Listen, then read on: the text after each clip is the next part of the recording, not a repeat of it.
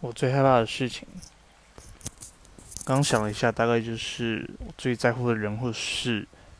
不如预期吧。然后之前第一件事就是我第一份打工，然后因为一直表现不如预期被约谈，本来要被 fire 了，那但当下我听到的时候，这个超难过的，所以我就直接飙泪。